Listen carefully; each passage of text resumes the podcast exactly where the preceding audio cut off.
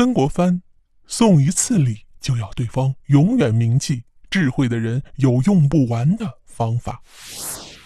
本期节目呢，我觉得应该实用性很强吧，或者说功利心很强，因为呢，其实我们人在江湖啊，要时不时的送送礼呀，或者被别人送送礼呀，后者当然是很开心的，那前者呢，就会比较的伤脑筋，究竟送什么样的礼才能打动收礼人的心呢？那么本期节目，我们就一起来从历史中找找答案。曾国藩能平步青云。除了自己的学识和能力外，和他巴结高官呐密不可分。如果没人推荐，在皇帝面前说好话，曾国藩也不能做到一人之下，万人之上。曾国藩的家庭并不富裕，在清朝腐败的官场中，要想通过送银两的方式谋取官位，对他来说显然不现实。但是智慧的人呐，永远有用不完的方法。曾国藩虽然没有太多银两，但绝对不坐以待毙。他送礼的手段，嘿，充分展示了他的智商，连左宗棠都自愧不如。当时啊，朝廷中有一个大人物叫穆彰阿，官居协办大学士、军机大臣、兵部尚书、九门提督，是道光皇帝面前的红人，也是当朝官员中权势最大的人物。这样的人，无论举荐谁都会得到重用。如何才能得到穆彰阿的举荐呢？当曾国藩三十多岁，还在翰林院坐冷板凳时，将公关的对象就放在了穆彰阿身上。曾国藩虽然从内心看不起穆彰阿拉帮结派的行为，但在当时的官场中，除了巴结这位一人之下、万人之上的满人高官外，别无他法呀。曾国藩满腔治国之才，要想得到施展，唯一的捷径就是嘿走穆彰阿的后门。穆彰阿是曾国藩会试时的主考官、大总裁和阅卷大臣，按照当时的礼数，有师生之情。这对曾国藩来说是一个天赐良机，一日为师，终身为父，只要诚心孝敬。定能得到他的帮助。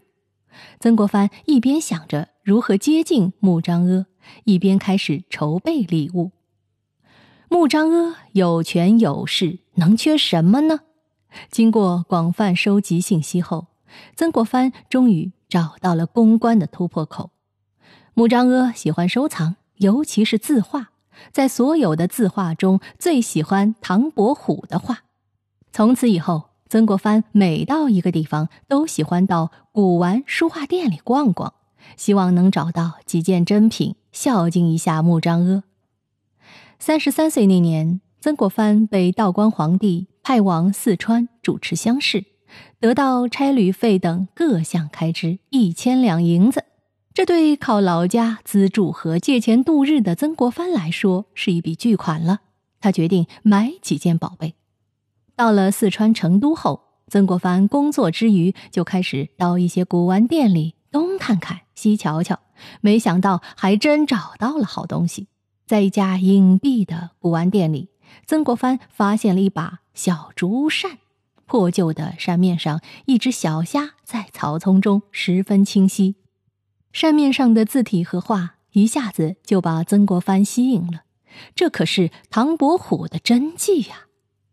曾国藩知道唐伯虎画虾很少点睛，一生只点过两次，而且都是画给秋香的。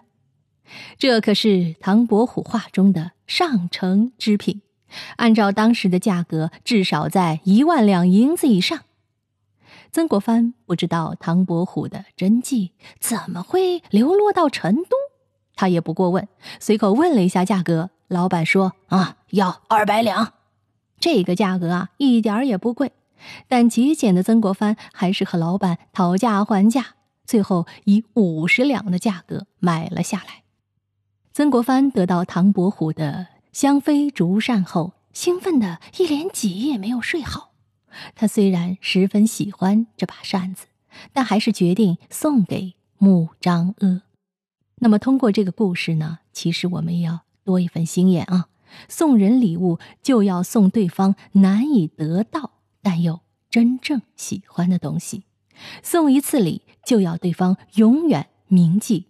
这是曾国藩送礼的信条。回到京城后，曾国藩顾不上休息，马不停蹄地赶到了穆彰阿的府上。